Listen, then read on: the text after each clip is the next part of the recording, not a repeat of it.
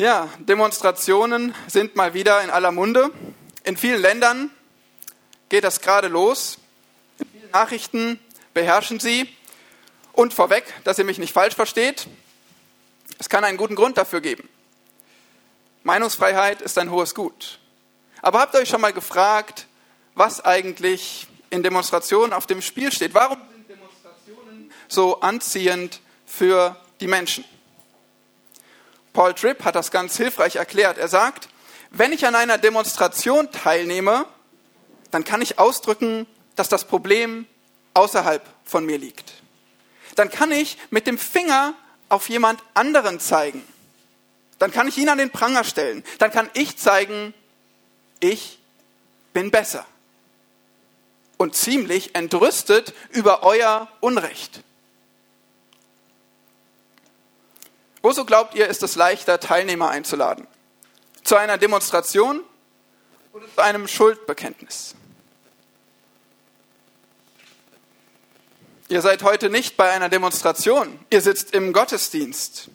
Und das ist eine mutige Entscheidung, denn heute sprechen wir über Schuld. Aber nicht über die da, wo wir hinzeigen, sondern über unsere eigene Schuld. Heute ist es mir wichtig, einen Einschub zu geben zu einem wichtigen Thema, dem Thema der Vergebung. Für einige von uns ist das aktuell sehr relevant. Für andere ist es immer relevant. Vergebung. John MacArthur definiert Vergeben so, Zitat, Nichts ist der sündhaften menschlichen Natur fremder als das. Und nichts könnte Gottes Gnade besser charakterisieren als Vergebung. Zitat Ende. Kurz gesagt, Vergebung ist für uns Sünder fremd, aber ungemein wichtig. Es ist uns fremd, aber ungemein wichtig. Und warum ist das so? Wir leben in einer Welt der Sünde. Wir leben mit einem Fleisch der Sünde. Wir müssen uns mit Sünde auseinandersetzen. Für uns als Gemeinde ist es so wichtig, Vergebung zu leben. Warum? Nun, ihr seid hier in einer engen Gemeinschaft. Und eine solche Gemeinschaft geht nicht ohne Kratzer vor sich, ohne den einen oder anderen Zusammenstoß. Wenn wir keine Vergebung unter uns haben, dann sterben unsere Beziehungen. Und dann stirbt die Gemeinde Jesu Christi. Unser Predigtext zum Thema findet sich in einer vertrauten Stelle, im Vater unser. Schlagt bitte mal auf in Matthäus Kapitel 6. Dieses Gebet, was der Herr Jesus seine Jünger lehrte, das Vater unser, Teil der Bergpredigt. Die Bergpredigt, die christliche Magna Carta. Der hohe Maßstab, den wir eigentlich nicht erreichen können, aber in Jesus Christus doch erfüllen können.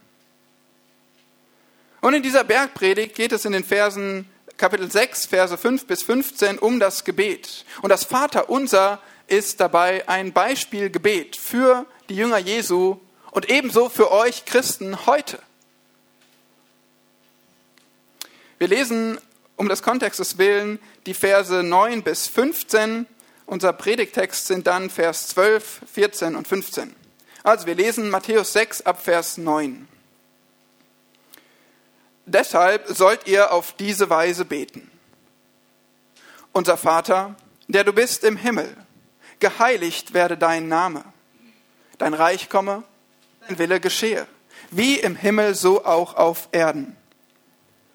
Gib uns heute unser tägliches Brot und vergib uns unsere Schulden, wie auch wir vergeben unseren Schuldnern. Und führe uns nicht in Versuchung, sondern errette uns von dem Bösen denn dein ist das Reich und die Kraft und die Herrlichkeit in Ewigkeit. Amen. Denn wenn ihr den Menschen ihre Verfehlungen vergebt, so wird euer himmlischer Vater euch auch vergeben. Wenn ihr aber den Menschen ihre Verfehlungen nicht vergebt, so wird euch euer Vater eure Verfehlungen auch nicht vergeben. Soweit das Wort Gottes. Und ihr seht, dass hier in diesem Gebet ist Vergebung das Herzstück. Woran sehen wir das? Nun, Jesus möchte selbst in den folgenden Versen 14 und 15 nochmal genauer auf Vergebung eingehen, dazu eine Erklärung geben. Unser Fokus ist also heute dieser Vers 12 und die Verse 14 und 15. Und in diesen Versen, da lernen wir drei Grundlagen der Vergebung in der Familie Gottes. Damit du stets deine Beziehung zu deinem Vater und deinen Geschwistern bereinigst. Ja, wir sehen drei Grundlagen der Vergebung in der Familie Gottes, damit du stets deine Beziehung zu deinem Vater und deinen Geschwistern bereinigst. Erstens, Vers 12a, die Bitte um väterliche Vergebung. Bitte um väterliche Vergebung. Zweitens, Vers 12b, Bekenntnis zu geschwisterlicher Vergebung. Bekenntnis zu geschwisterlicher Vergebung. Drittens, die Bedingung für väterliche Vergebung. Verse 14 und 15. Bedingung für väterliche Vergebung. Wie gesagt, Vergebung ein äußerst wichtiges Thema für uns, für dich. Aber ich habe eine Bitte. Denk nicht an den hier im Raum, der diese Predigt hören sollte. Denk an dich. Denk an deine Vergebung. Denn du musst als Christ deine Beziehungen bereinigen und stärken. Das ist deine Verantwortung und niemand kann es für dich tun.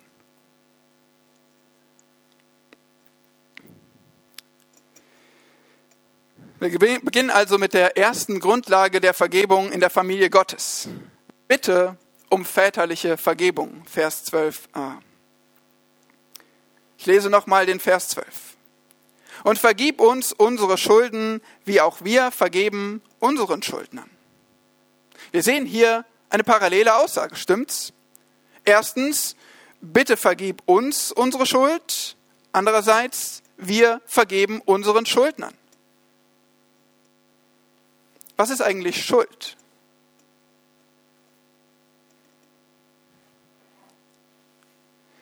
Schuld ist, ja, das, was man jemandem schuldet, das, was man geben muss, zahlen muss, eine Verpflichtung.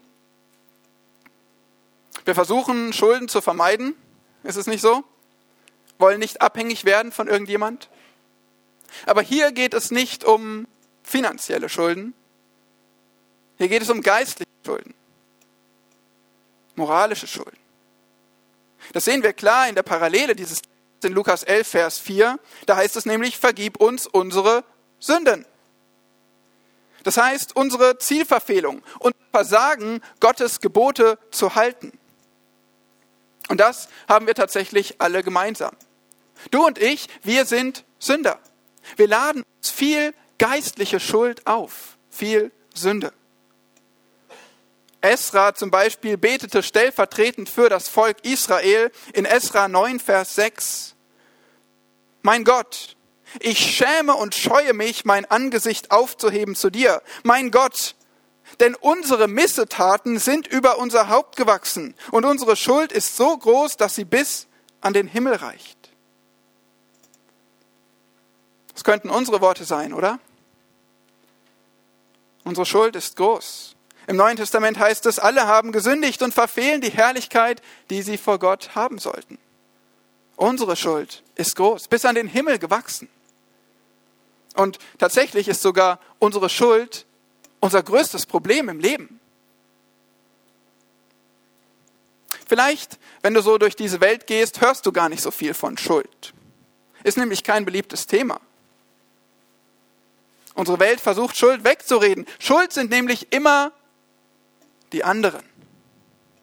Schuld ist meine Kindheit, meine Eltern, meine Mitschüler, das Internet, die Regierung, die Behörden. Schuld sind immer die anderen. Das ist eine große Irreführung. Ja, man schadet den Menschen, wenn man ihnen sowas sagt. Es ist wie falsche Medizin. Ein Versprechen auf Heilung, was doch leer ist. Tatsächlich gab Gott uns nämlich ein Geschenk, eine Hilfe, unser Gewissen. damit wir verstehen, was tatsächlich der Fall ist.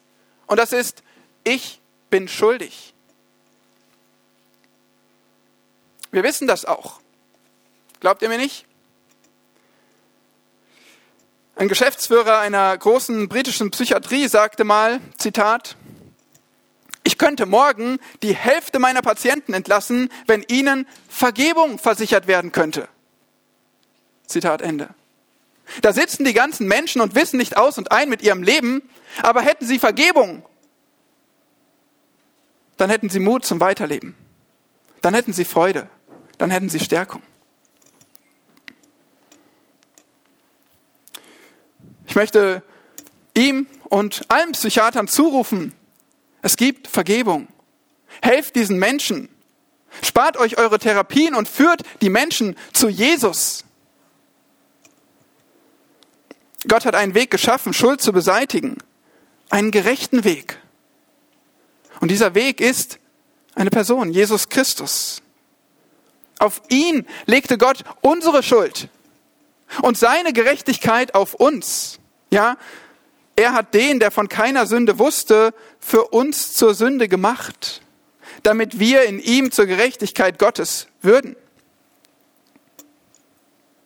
Und so muss ein Schuldner vor Gott entweder selbst seine Schuld und seine Strafe tragen oder er schreit nach Vergebung. Vergeben, Schuld, Pflichten erlassen, beseitigen, wegtun.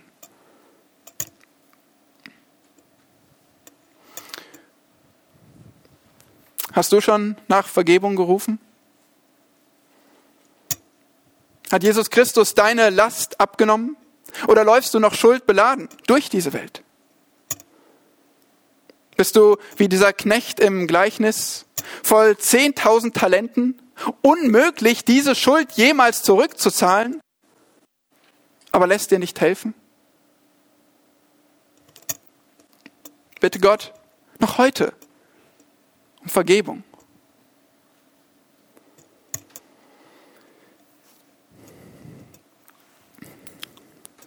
Wir schauen jetzt noch mal genauer in den Text rein. Jesus Christus lehrt seine Jünger ja hier beten. Es geht um ein regelmäßiges Gebet. Ihr seht in Vers 11 zum Beispiel, gib uns heute unser tägliches Brot. Dafür kannst du nicht nur alle drei Wochen beten. Das brauchst du täglich. Und genauso musst du täglich beten, vergib uns unsere Schuld. Aber jetzt habe ich eine Frage für dich.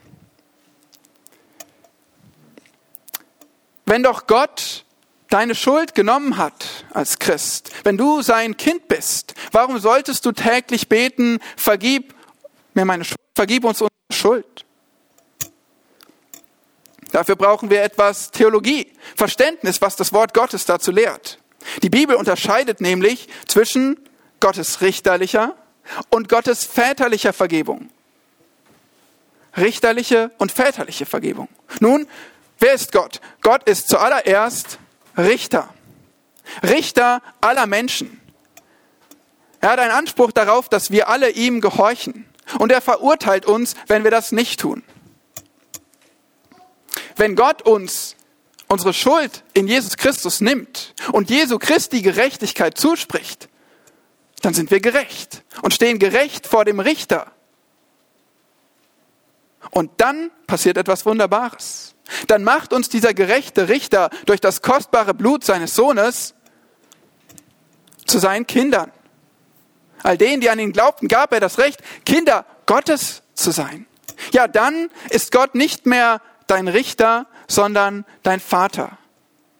Und so kommen wir zweitens zu der väterlichen Vergebung. Denn, nun, als Kinder Gottes, da habt ihr immer noch Vergebung nötig. Viele von euch haben selbst Kinder, alle anderen sind Kinder ihrer Eltern. Und ihr wisst, in der Familie, da gibt es auch Streit, Sünde, Schuld. Und was passiert dann? Sagt man dann zu seinem Kind, du bist nicht mehr mein Kind? Oder zu seinem Vater, du bist nicht mehr mein Vater? Nein. Man ist immer noch verbunden als Familie, aber die Beziehung ist gebrochen. Versöhnung muss her. Ihr seid immer noch Kind und Mutter und Vater, aber mit einer zerbrochenen Beziehung, belastet durch Sünde und Schuld. Und genauso ist das bei Gott. Er vergibt uns ein für alle Mal. Er adoptiert uns und macht uns zu seinen Kindern. Aber dann sündigen wir immer noch. Dann machen wir uns schmutzig Tag für Tag. Und wir brauchen Gottes väterliche Vergebung.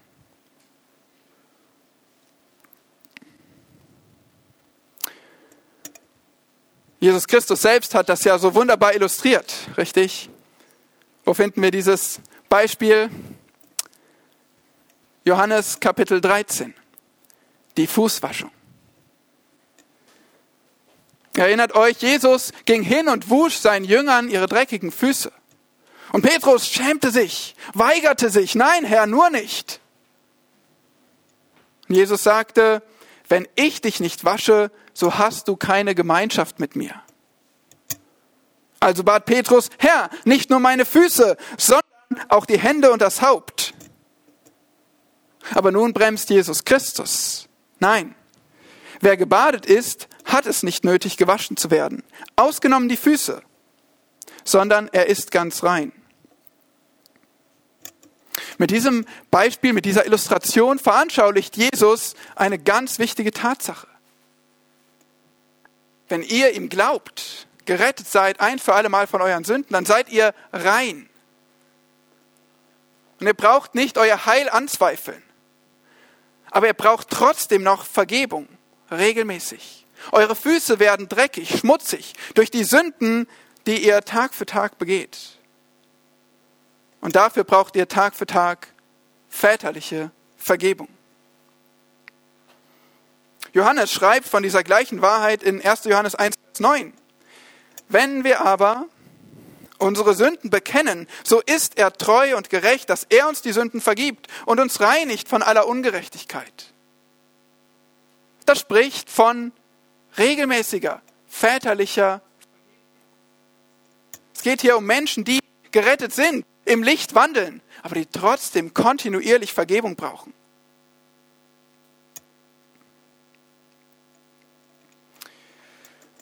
Martin Luther sagte wohl, Sünde ist wie ein Bart.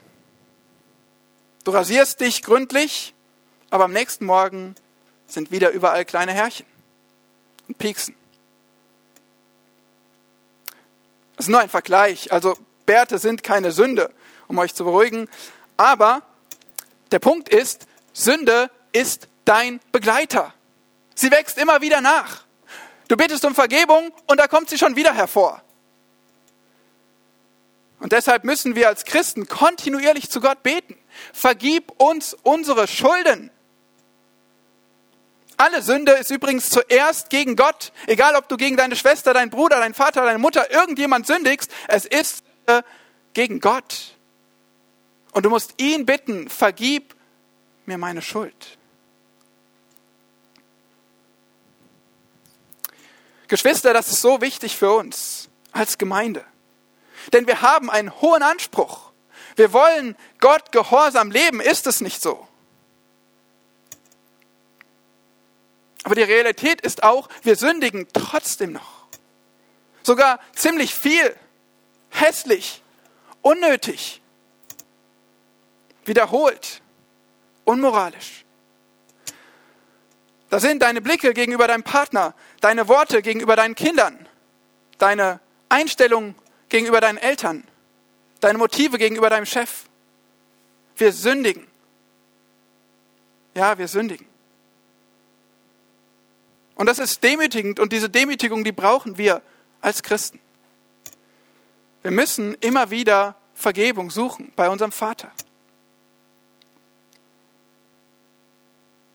Was passiert, wenn wir das nicht tun? Was passiert, wenn du keine Praxis hast, regelmäßig, täglich, um Gottes Vergebung zu bitten. Du verhärtest. Dann sagt dir die Bibel nichts mehr.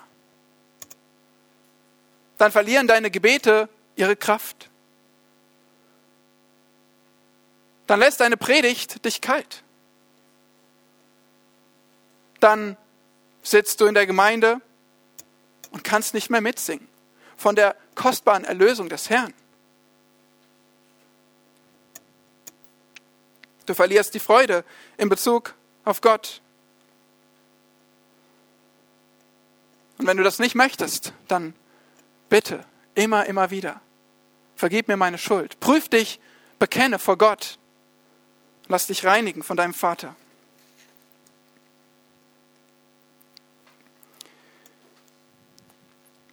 Und das ist die erste Grundlage der Vergebung in der Familie Gottes, von dem Vater und seinen Kindern, dass wir bitten um väterliche Vergebung. Nun kommen wir zur zweiten Grundlage und das ist Vergebung auch unter Menschen. Die ist nämlich sehr nötig. Es geht um ein Bekenntnis zur geschwisterlichen Vergebung. Unser Bekenntnis zur geschwisterlichen Vergebung. 12, Vers 12, der zweite Teil heißt es, wie auch wir vergeben unseren Schuldnern. Wir bitten Gott nämlich nicht um Vergebung, ohne auch selbst anderen zu vergeben. Zumindest sollte das so sein. Es wird vorausgesetzt. Das heißt hier, wie auch wir vergeben oder vergeben haben in einigen Übersetzungen. Verse 14 und 15 zeigen uns später noch, dass es wirklich eine Bedingung ist, etwas, was Gott erwartet. Es muss parallel zu unserer Bitte um Vergebung Vergebung zwischen uns als Christen geben. Wem vergeben wir? Unseren Schuldnern. Ja, jetzt sind es Schuldner gegen uns. Jetzt sind da Menschen, die haben Schuld bei uns. Fehlverhalten gegen uns. Und wir müssen beachten, dass Schuld hier etwas Objektives ist. Es geht hier nicht um Schuldgefühle. Denn eine Wahrnehmung, ein Gefühl, die kann falsch sein. Gegen Schuldgefühle, da gibt es Medizin, die kann dich frei machen von deinen Gefühlen. Aber gegen Schuld hilft nur Vergebung. Und jetzt müssen wir eine wichtige Frage klären. Was ist eigentlich Vergebung? Was heißt es eigentlich zu vergeben? Bei wem sollten wir nachfragen? Bei Gott. Ihr kennt den Erfinder der Vergebung. Jesaja 43, Vers 25. Ich, ich tilge deine Übertretungen um meinetwillen und an deine Sünden will ich nie mehr gedenken. Wunderbare Definition von Vergebung. Nie mehr gedenken. Manche sagen vergeben und vergessen. Aber kann Gott vergessen? Kann der Allwissende vergessen? Nein. Es geht nicht ums Vergessen, es geht hier um einen Entschluss, ein Versprechen, nie mehr zu gedenken. Das ist Vergebung. Einige von euch kennen schon diese hilfreiche Definition von Jay Adams, was Vergebung ist. Vergebung ist ein dreifaches Versprechen gegenüber Menschen. Ich verpflichte mich, erstens, nicht mehr selbst an deine Sünde zu gedenken. Zweitens, sie weder dir gegenüber noch drittens anderen gegenüber jemals wieder zu erwähnen. Nicht mehr selbst an sie zu gedenken, sie dir gegenüber nicht mehr zu erwähnen und sie anderen gegenüber nicht mehr zu erwähnen. Das verspreche ich dir, wenn ich vergebe. Die Sünde ist begraben. Es ist ein Versprechen, es ist wie ein Eid, es ist verpflichtend, es ist bindend. Und das heißt auch, wenn du vergibst, dann erlegst du dir selbst eine hohe Verantwortung auf, dich an dieses Versprechen zu halten. Wir haben eben schon die Worte gesungen, wer ist ein Gott wie du, der die Sünde vergibt und wirft in die Tiefen des Meeres. Aus Micha 7 kommen diese Worte. Der Puritaner Thomas Watson bemerkt dazu, Zitat, Sünde wird nicht wie ein Korken hineingeworfen ins Meer, der wieder hochkommt, sondern wie Blei, das zum Boden sinkt. Zitat Ende. Sünde sinkt an die Tiefen des, in die Tiefen des Meeres und kann nicht mehr hochkommen. Das versprechen wir. Nie mehr gedenken, nie mehr wieder aufbringen. Wenn du vergibst, vergibst du auf diese Weise? Oder sagst du, hm, ja, ist schon gut. Nein, es ist nicht gut, es ist ja Sünde. Aber du entscheidest dich, diese Sünde zu beseitigen, zu sagen, weg damit, Problem gelöst, ich denke nicht mehr daran, nie wieder. Das ist Vergebung, nicht schon gut.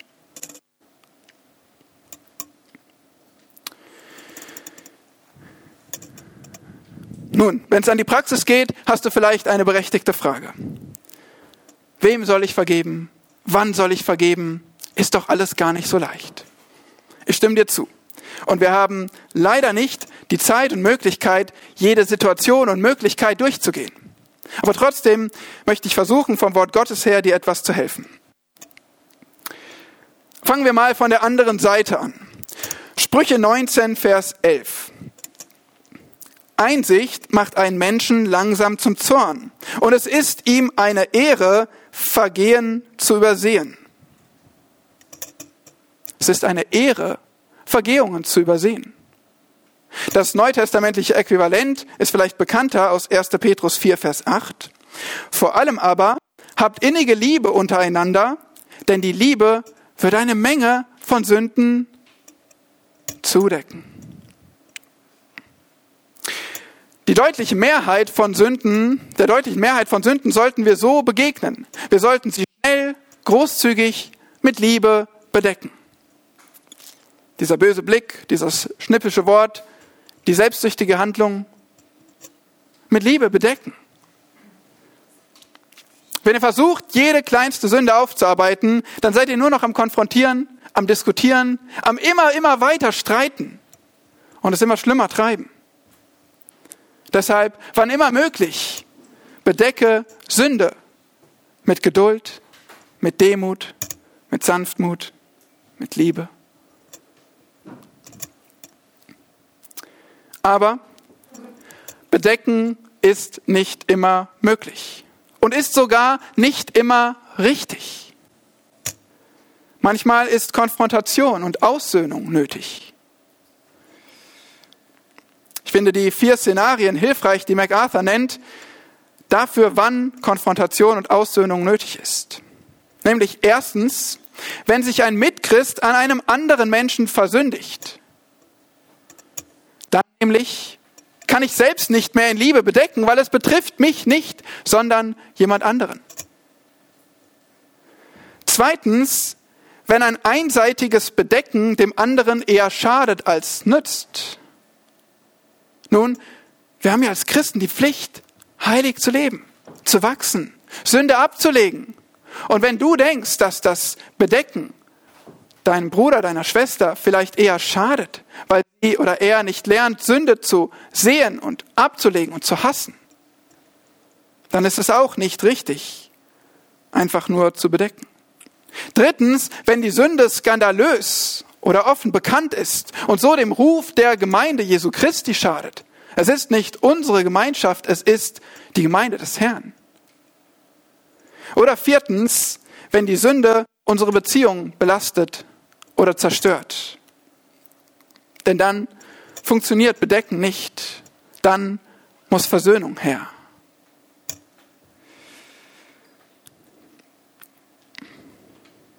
Wie aber können wir solche Versöhnung erreichen?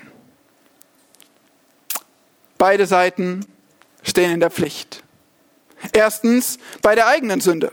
Matthäus 5, Vers 23 und 24. Wenn du nun deine Gabe zum Altar bringst und dich dort erinnerst, dass dein Bruder etwas gegen dich hat, so lass deine Gabe dort vor dem Altar und geh zuvor hin, versöhne dich mit deinem Bruder und dann komm und opfere deine Gabe. Das ist deine Pflicht, wenn du selbst gesündigt hast und Versöhnung brauchst. Oder aber du siehst Sünde bei anderen. Dann hilft dir Lukas 17, Vers 3. Wenn aber dein Bruder gegen dich sündigt, so weise ihn zurecht. Und wenn es ihn reut, so vergib ihm. Wir sehen also, wer soll den ersten Schritt machen? Beide. Jeder soll den ersten Schritt machen und die Versöhnung anstreben, die die Beziehung belastet. Wenn die Beziehung belastet ist. In Lukas 17, Vers 3 haben wir außerdem gerade die Voraussetzung für Vergebung gesehen. Habt ihr das mitbekommen? Was ist die Voraussetzung für Vergebung? Da heißt es, wenn es ihn reut, so vergib ihm. Aufrichtige Reue ist gefordert. Das heißt, die Schuld ohne Wenn und Aber einzugestehen, zu bekennen, dazu zu stehen. Im Gegensatz zu, wie heißt es bei uns? Entschuldigung, tut mir leid. Sorry.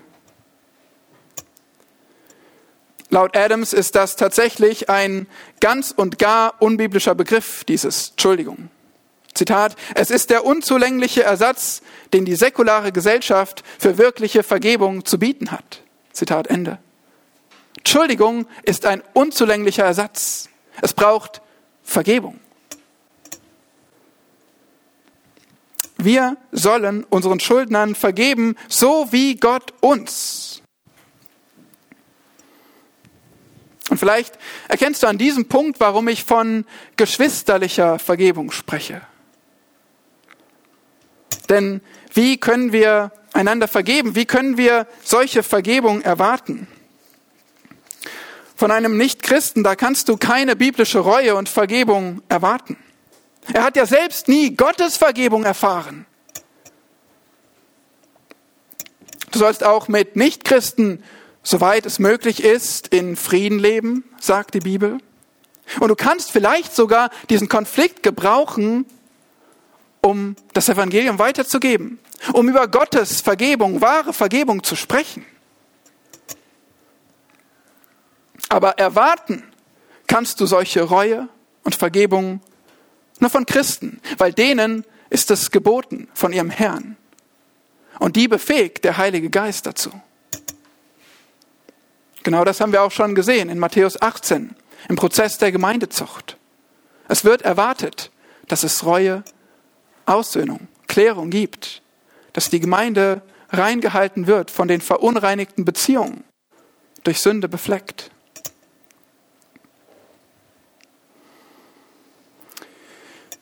Vielleicht noch eine Anmerkung dazu. Wir haben schon gesehen, einige Menschen demonstrieren gerne und zeigen mit Fingern auf andere, aber wie ist das eigentlich so für dich? Konfrontierst du gerne? Weist du gerne auf Sünde hin? Ich denke nicht, oder? Es ist ziemlich unbequem. Was wäre bequemer? Nun, in deinem Zorn zu brüten im Selbstmitleid zu versinken, vor den anderen zu lästern über diese Sünde? Wäre das nicht bequemer, als hinzugehen und in Liebe zu konfrontieren? Aber als Christ hast du keine Wahl. Wenn dein Bruder gegen dich sündigt, so weise ihn zurecht. Wie?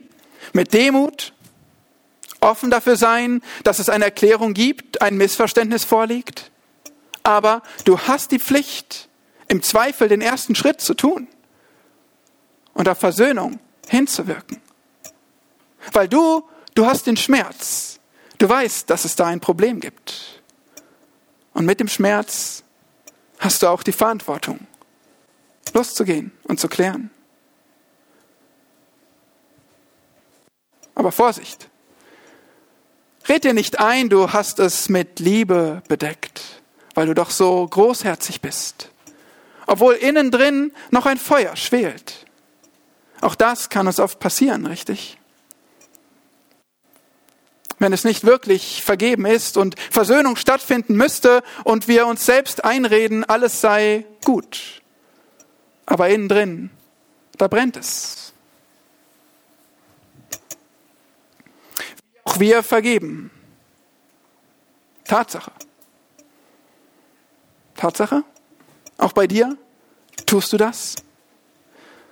Sind deine Beziehungen von Vergebung und Aussöhnung gekennzeichnet oder vielmehr von Distanz und Bitterkeit?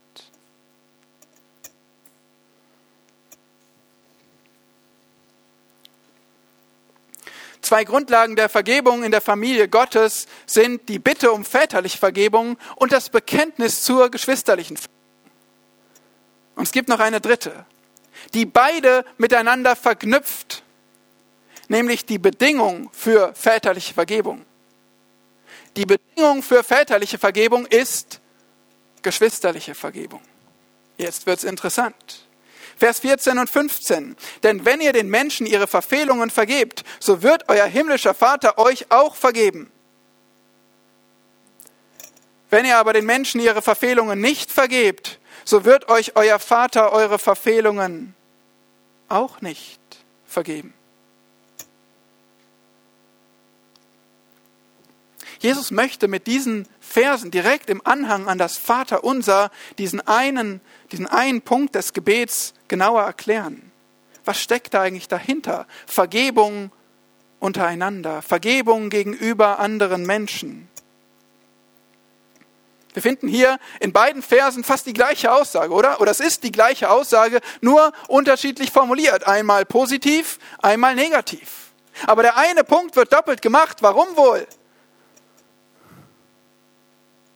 damit er ankommt, damit ihr ihn versteht, damit er betont wird.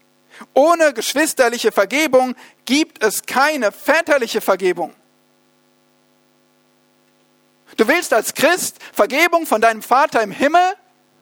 Du weißt, wie du sie kriegst und du weißt, wie du sie nicht kriegst. Natürlich muss ich hier warnen, weil es geht nicht um Verdienst. Wir können uns nicht Gottes Vergebung verdienen dadurch, dass wir anderen vergeben. Es geht hier vielmehr um ein Merkmal von einem echten Gläubigen. Denn der echte Gläubige, der selbst Vergebung von Gott erfahren hat, der ist in der Lage und er ist gewillt zu vergeben. Das kennzeichnet ihn. Und wenn dich das nicht kennzeichnet, dann wirft das Fragen auf und du solltest dem nachgehen. Wenn ihr diese Verfehlungen vergebt, jetzt ist hier ein stärkeres Wort, nicht allgemein Schuld, sondern Verfehlungen, Fehlverhalten gegen dich, was du erleidest. Ganz klar Sünde. Ich denke, es liegt nahe, dass es hier wirklich um Sünde auch geht, die angesprochen, geklärt werden muss. Es geht um ernste Verletzungen, die so schnell wie möglich anzusprechen und zu klären und auszusöhnen sind, damit wir gar nicht erst mit unbereinigten Beziehungen vor Gott kommen. Der Herr Jesus möchte deutlich machen, dass wir so schnell den Sünden, den kaputten Beziehungen nachgehen müssen, sie bereinigen müssen, damit wir immer, wenn wir zu Gott im Gebet kommen, freimütig beten können, vergib uns unsere Schuld, weil wir vergeben auch. Ja, gleichzeitig tun wir das auch.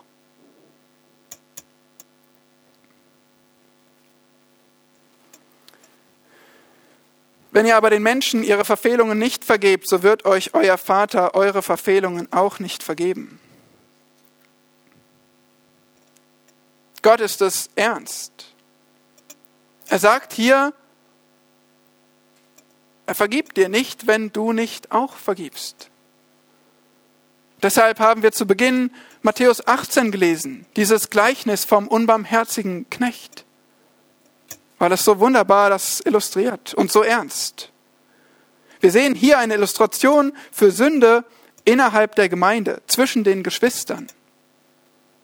Wiederholt heißt es dort von Brüdern, von der Gemeinde. Und Petrus stellt die Frage, wie oft soll ich vergeben? Das ist, der, das ist das Thema.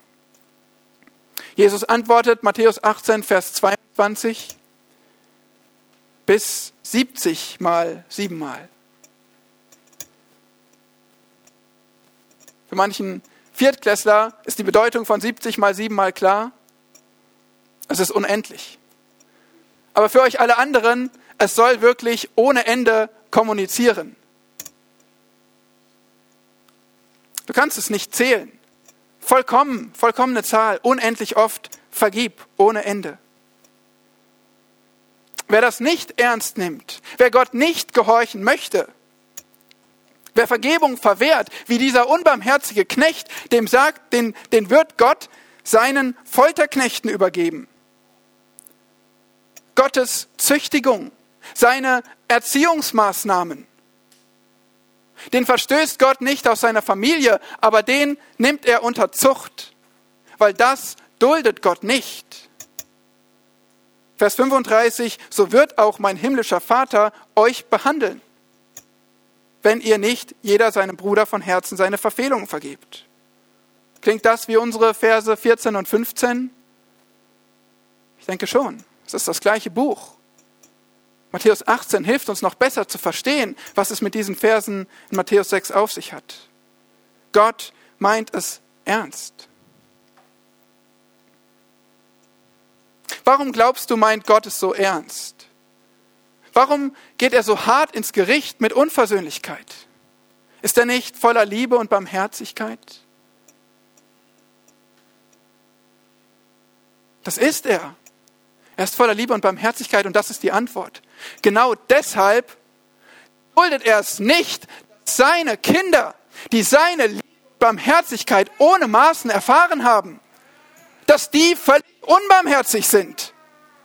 Das passt einfach nicht, dass ihr mit Gnade überschüttet wurdet und dass ihr keine Gnade weitergebt. Es passt einfach nicht, dass ihr 10 Billionen Euro erlassen bekommen habt und nicht bereit seid, 10 Euro zu erlassen.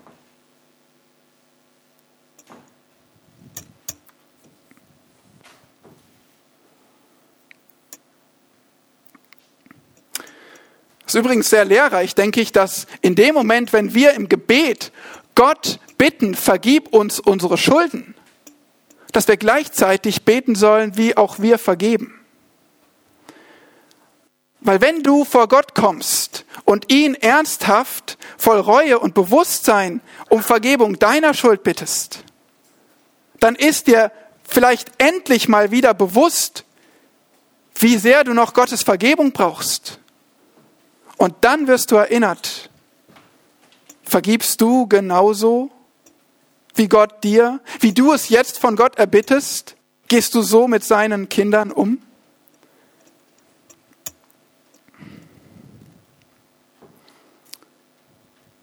Egal, ob du dich nach Vergebung fühlst, du musst gehorchen. Egal, ob du den anderen verstehst, die Liebe glaubt alles und hofft alles. Egal wie groß diese Sünde ist, Gott hat dir die viel größere vergeben. Egal wie oft dein Bruder zu dir kommt und um Vergebung bittet, wenn er siebenmal zu dir käme und spräche, es reut mich, so sollst du ihm vergeben.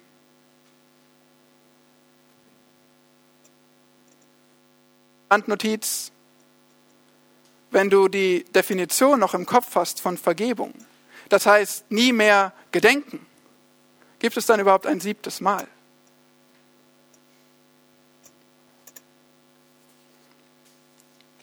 So haben wir gelernt, es gibt drei Grundlagen der Vergebung in der Familie Gottes in unserem Text, nämlich die Bitte um väterliche Vergebung, das Bekenntnis zur geschwisterlichen Vergebung und die Bedingung für väterliche Vergebung. Aber was machen wir jetzt damit? Wieder ein bisschen besser belehrt geworden durch Gottes Wort. Wenn eine Wahrheit Auswirkungen auf unser Leben haben sollte, dann doch solche Worte. Ich bitte dich, nimm dir heute Abend Zeit und denk nach. Prüf dich selbst im Gebet. Und ich will es dir gleich tun. Stell dir folgende drei Fragen. Erstens, gibt es jemand, dem ich Unrecht getan, aber nicht um Vergebung gebeten habe? Gibt es jemand, dem ich Unrecht getan, aber nicht um Vergebung gebeten habe? Zweitens, gibt es jemand, von dem ich etwas trennt, aber wir haben nicht darüber geredet? Gibt es jemand, von dem mich etwas trennt, aber wir haben nicht darüber geredet? Und so kann Verletzung und Bitterkeit weiter brüten. Drittens, gibt es jemand, dem ich Vergebung verweigert habe? Gibt es jemand, dem ich Vergebung verweigert habe? Das Ziel bei dieser Aufgabe ist nicht, eine ellenlange Liste zu bekommen aus all deinen Jahren und was du alles erlebt hast, sondern dass der Heilige Geist dir in den Sinn bringt, was gerade zählt. Das, was der Heilige Geist dir zeigen will, wovon er dich überführen will. Und das nimm ernst. Wie gesagt, ich denke, Vergebung ist ein unglaublich wichtiges Thema für uns als Gemeinde. Geschwister, wir müssen vergeben. Wir müssen mehr vergeben. Wir müssen viel vergeben. In unseren Ehen, in unseren Familien, in unseren WGs, in Beziehungen in der Gemeinde. Wir brauchen Vergebung. Wir müssen Schluss machen mit dem verbleibenden Groll. Wir müssen Schluss machen mit den Wurzeln der Bitterkeit. Geh zuvor hin und versöhne dich mit deinem Bruder und dann komm zur Anbetung. Geschwister, wir brauchen mehr Barmherzigkeit. Das kennzeichnet Kinder Gottes, dass sie Erbarmen haben, laut Matthäus 5, Vers 7. Oder Matthäus 7, was siehst du aber den Splitter im Auge deines Bruders und den Balken in deinem Auge bemerkst du nicht? Wo steht das Gebot, richtet, wie Gott richtet? Wo steht das Gebot, verurteilt, wie Gott verurteilt? Ich kenne sie nicht. Es gibt aber vergebt, wie Gott euch vergeben hat. Geschwister, wir müssen mehr tun für den Frieden und die Einheit in der Gemeinde. Was ist laut David fein und lieblich, wenn Brüder in Eintracht beisammen sind? Die Gemeinde der Philippa, vor allem Euodia und Syntyche, mussten hören, seid eines Sinnes, habt gleiche Liebe, seid einmütig und auf das eine bedacht.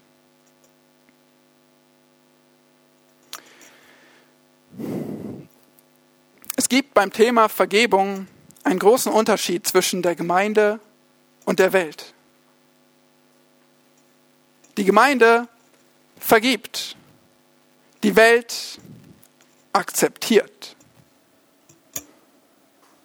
Ein unerlöster Sünder, der kann akzeptieren und aus dem Weg gehen.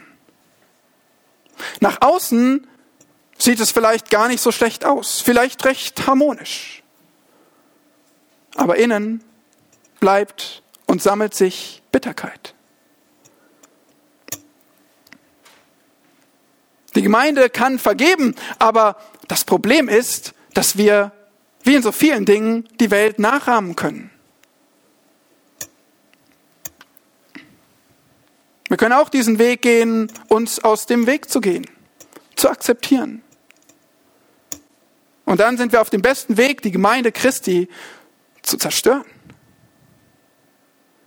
Konflikte, Unbarmherzigkeit, Bitterkeit, Kälte können das wunderbar, die Gemeinde zerstören.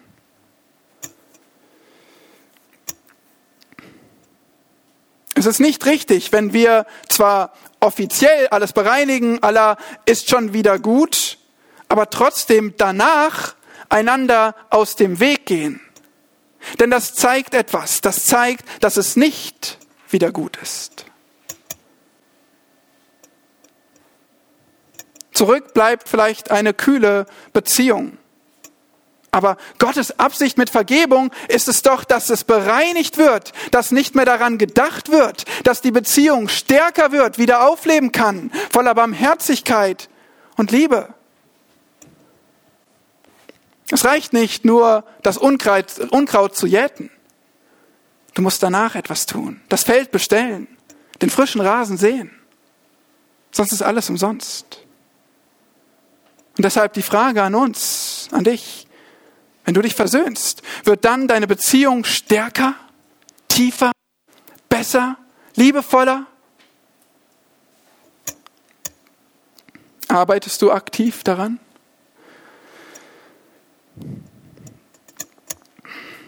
Gemäß der Überlieferung schleppte sich der letzte Apostel Johannes alt und schwach ein letztes Mal in die Gemeinde in Ephesus, die mittlerweile zerstrittene Gemeinde.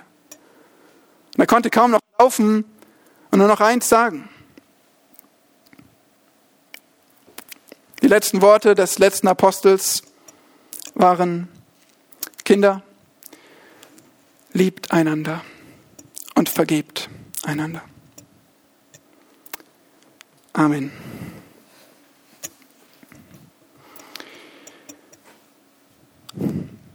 Unser Vater, wir sind nicht würdig, dass du uns beachtest, geschweige denn, dass du dich selbst für uns Sünder hingibst. Danke, dass du genau das getan hast, was wir selbst nie tun könnten. Danke für deine unermessliche Vergebung. Ein für allemal, dass wir deine Kinder sein dürfen, dich Vater nennen dürfen.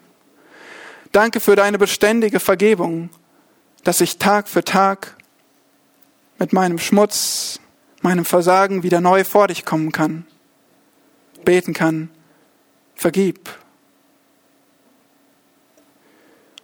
Herr, wir sind ermahnt worden, dass wir ebenso vergeben sollen wie du. Wir sind ermahnt worden, dass wir die Gnade, die du uns gegenüber ausschüttest, weitergeben. Wir sind ermahnt worden, deine Barmherzigkeit nachzuahmen. Und wir bekennen, dass wir das so oft nicht tun. Herr, wir beten, dass du uns überführst von Bitterkeit in unseren Herzen, von Ausreden, von Trostpflastern, Wir beten, Herr, dass wir bereinigen, dass wir so sehr lieben, dass wir auch bereit sind, Schuld zu bekennen, dafür völlig einzustehen, dass wir so sehr lieben, dass wir auch bereit sind, auf Sünde in Sanftmut hinzuweisen, dass wir so sehr lieben, dass wir die Reinheit deiner Gemeinde hochachten und nicht zulassen, dass wir einander aus dem Weg gehen, sondern dafür kämpfen, dass unsere Beziehungen stärker werden, dass unsere Leben heiliger werden. Bitte schenk das durch deine Gnade und zu deiner Ehre. Amen.